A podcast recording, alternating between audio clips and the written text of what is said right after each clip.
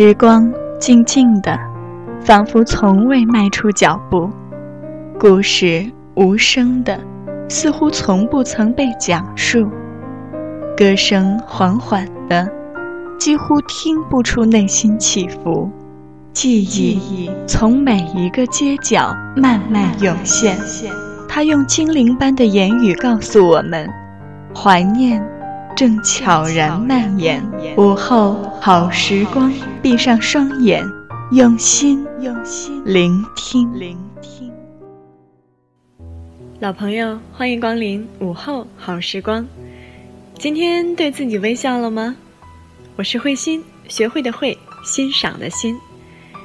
今天走在街上，看到四面八方的人流，开车的、骑车的、走路的，各种各样的人。每个人都是不同的表情，不同的状态，也应该有自己的故事吧。我也相信，这个世界上一定有人过着我想要的生活。今天继续告诉你一个故事，给你讲讲别人的生活。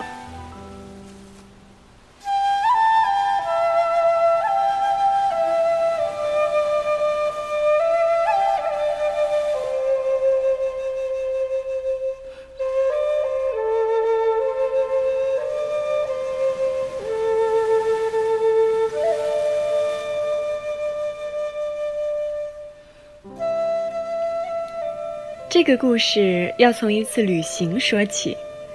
二零一一年那个夏天，我一个人开始旅游。一天，我到了陕西华阴，天很冷，忽然想爬华山，打了个车去华山后，已经是下午三点。到了华山山脚后，我身上还有一百元的现金，付了钱，师傅疑惑地跟我说：“没见过你这样爬华山的，一个人。”不带多少钱也就算了，还选这个时候爬。我说：“那应该什么时候爬？”师傅说：“别人都是晚上爬，第二天看日出。像你这样爬到北峰，至少四个小时，连索道都停了。大晚上你还没带多少钱，没地方住，也不怕被狼叼了。”我听得毛骨悚然，看着高大的华山，还是决定了，既然来了。就爬吧。和别人不一样，有一个好处就是你不用忍受人潮拥挤的交通和人流攒动的景点。与众不同，不代表我错了。那天我一个人听着秋风瑟瑟，看着山下的落叶，心里不停地打着退堂鼓。我只记得那条路很漫长，自己走得很快。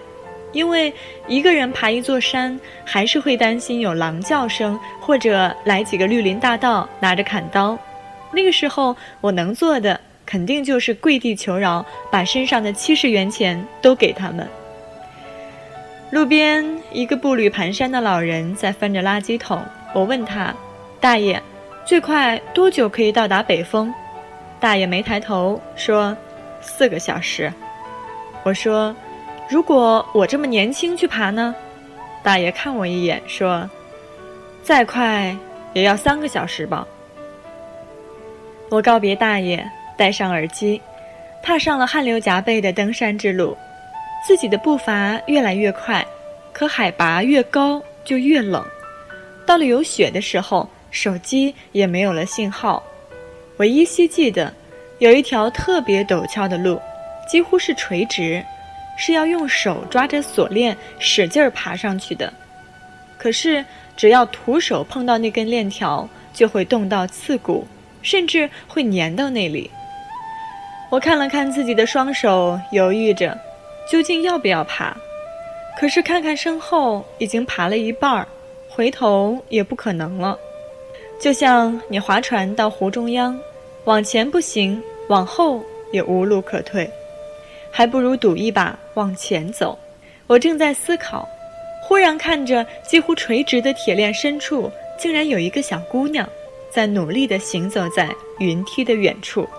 她爬得很慢，但是一步就是一步，很扎实。半个小时后，我追上了她。她不高，纤瘦的背影扎着一根马尾辫，一个背包，一件运动服，汗水从他脖子上滑了下来。他的手上没有手套，小手冻得通红。我放慢速度喊：“你好，前面还有多远到山顶啊？”小姑娘显然是惊住了，看了我一眼，不像是坏人，就笑着说：“爬吧，太在乎终点就失去爬山的意义了。”那个高度上，温度已经到达零下了，冷风吹着我们的脸，钻进我们的衣领。那段路，我和他一起走的，不快，但是每一步都很扎实。忽然明白，其实每段生命都是在行走，终点什么的不重要，因为都是固定的。唯一不确定的是行走的方式。和路边的风景。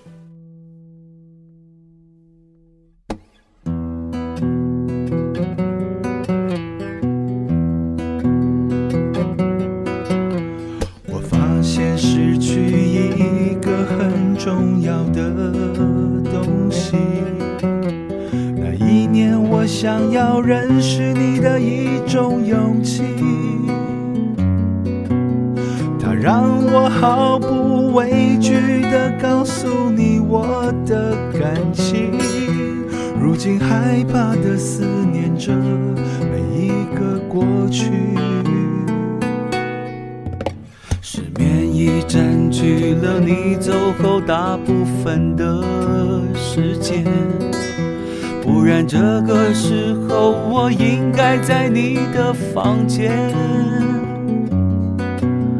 看着你写给我的第一封和最后一封信，如此的转变用了四年三个月又七天。试着勇敢一点，你却不在我身边。我的坚强和自信是因为相爱才上演。我试着勇敢一点，你却不在我身边。你的决定和抱歉改变不了我的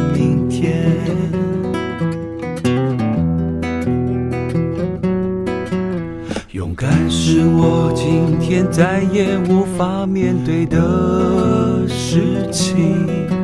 因为面对了勇敢，记忆就会没有你，会没有你。我的虚弱一直提醒着照顾自己。当初如果照顾好你，现在也不会被自己放弃。我试着勇敢一点。你却不在我身边，我的坚强和自信是因为相爱才上演。我一定会勇敢一点，即使你不在我身边。你的决定和抱歉改变不了我的明天。你的决定和抱歉改变不了。我的明天。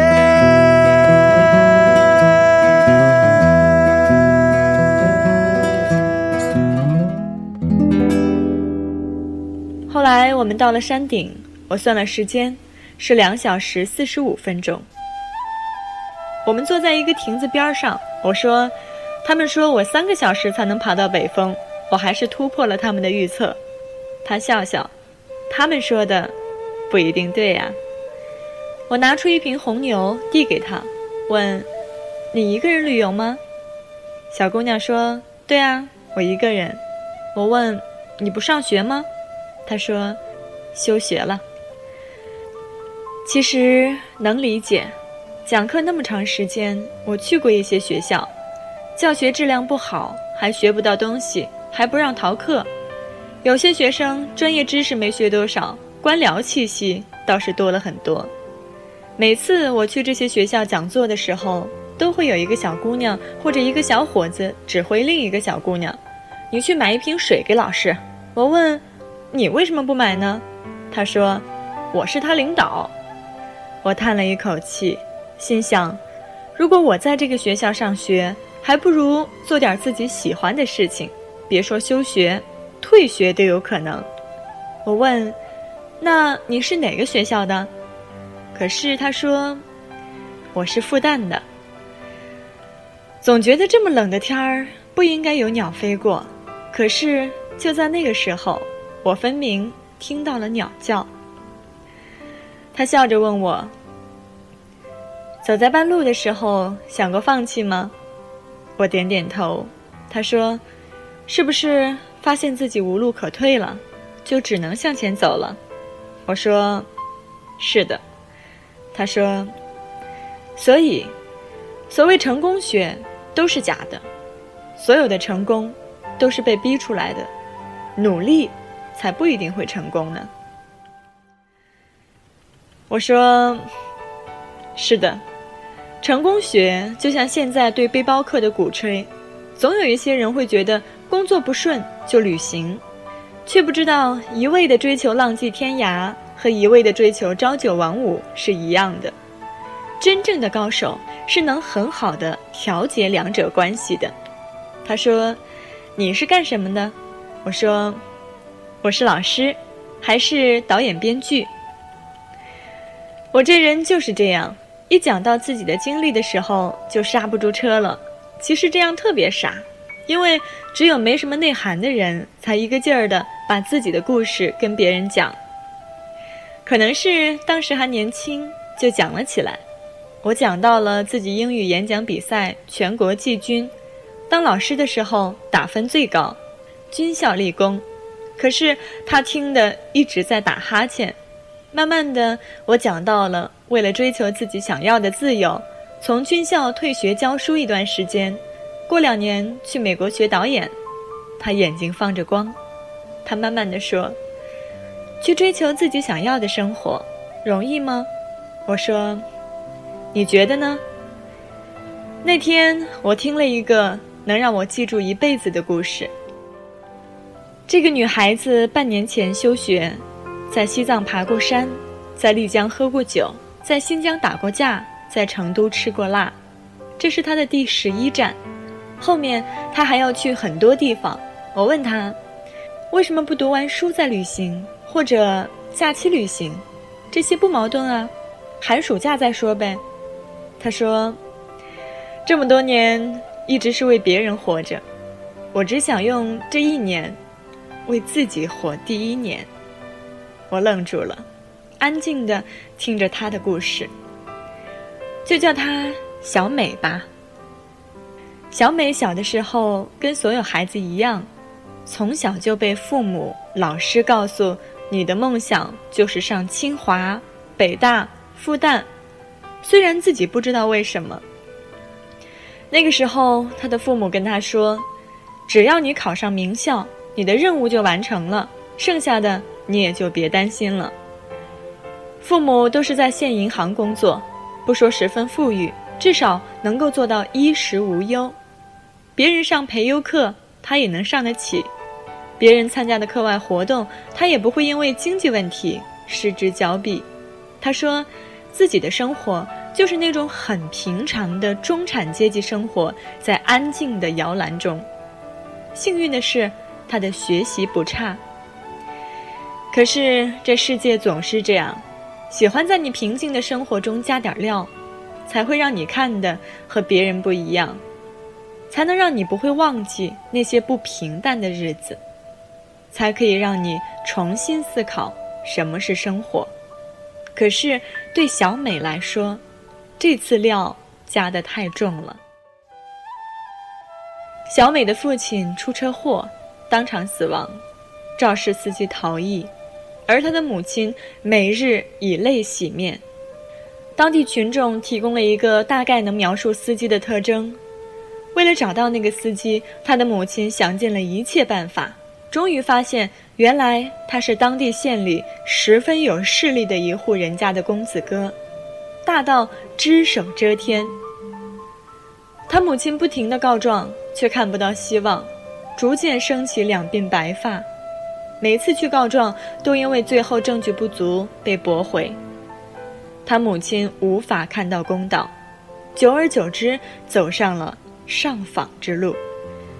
一次，县领导在他们家拿着一沓钱给他做工作，他拿着钱把县领导打了出去，红红的钞票落了一地，像他的热血。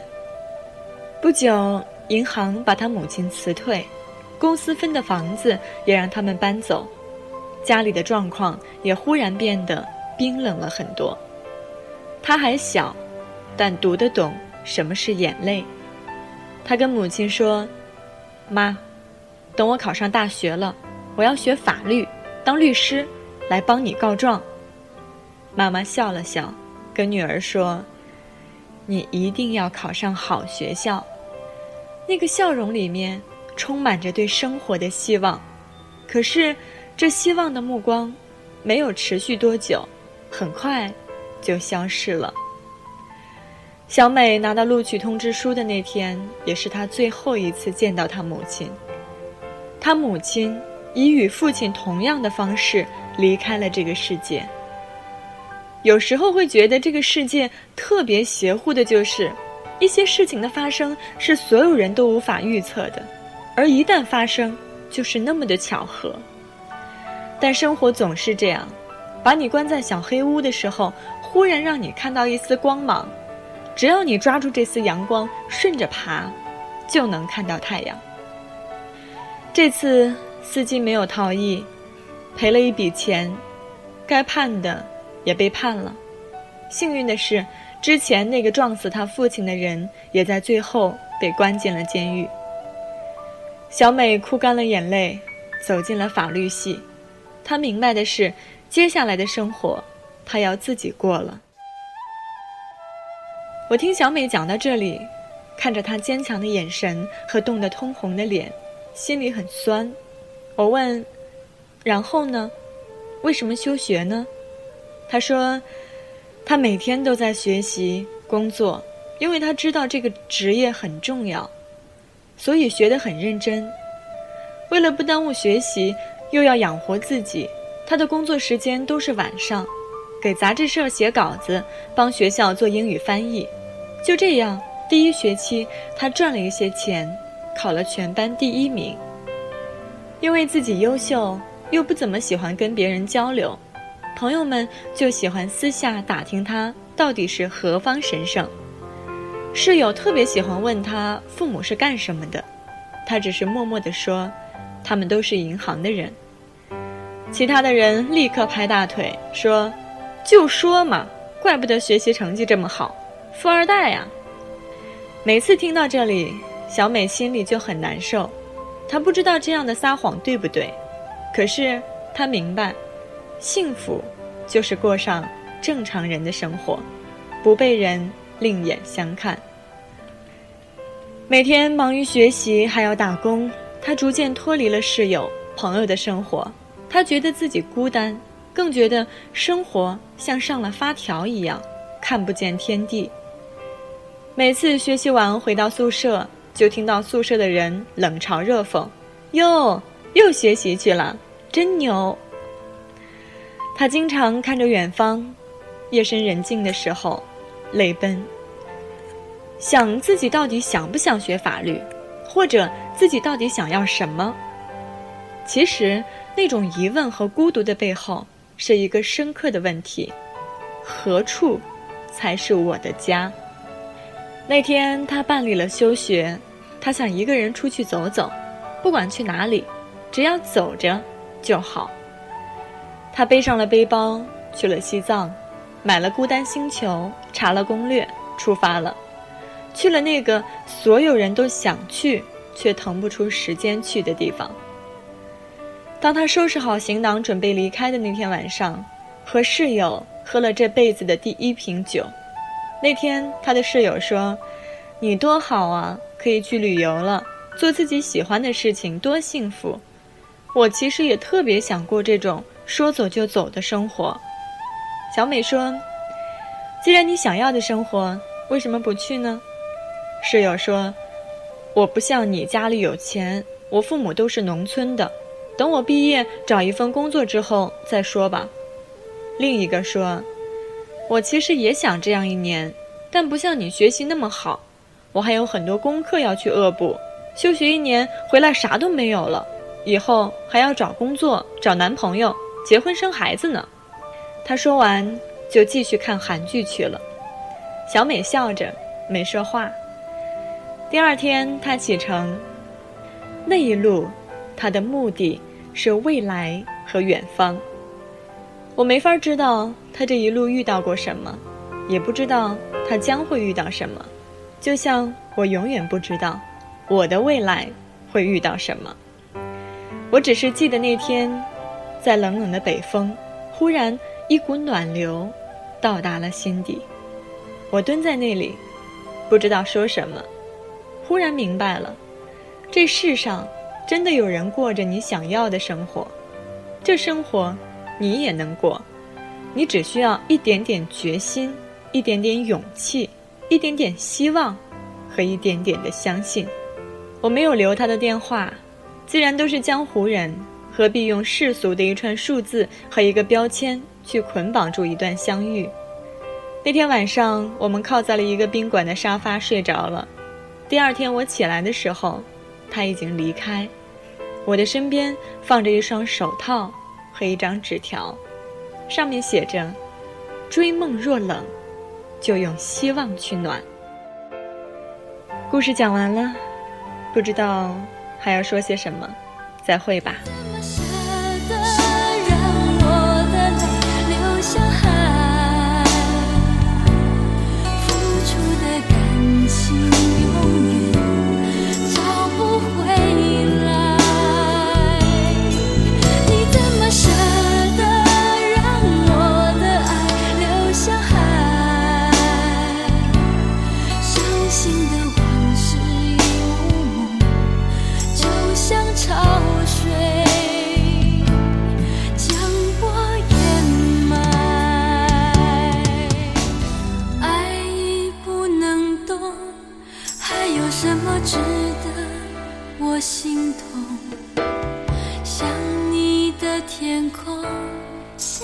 咸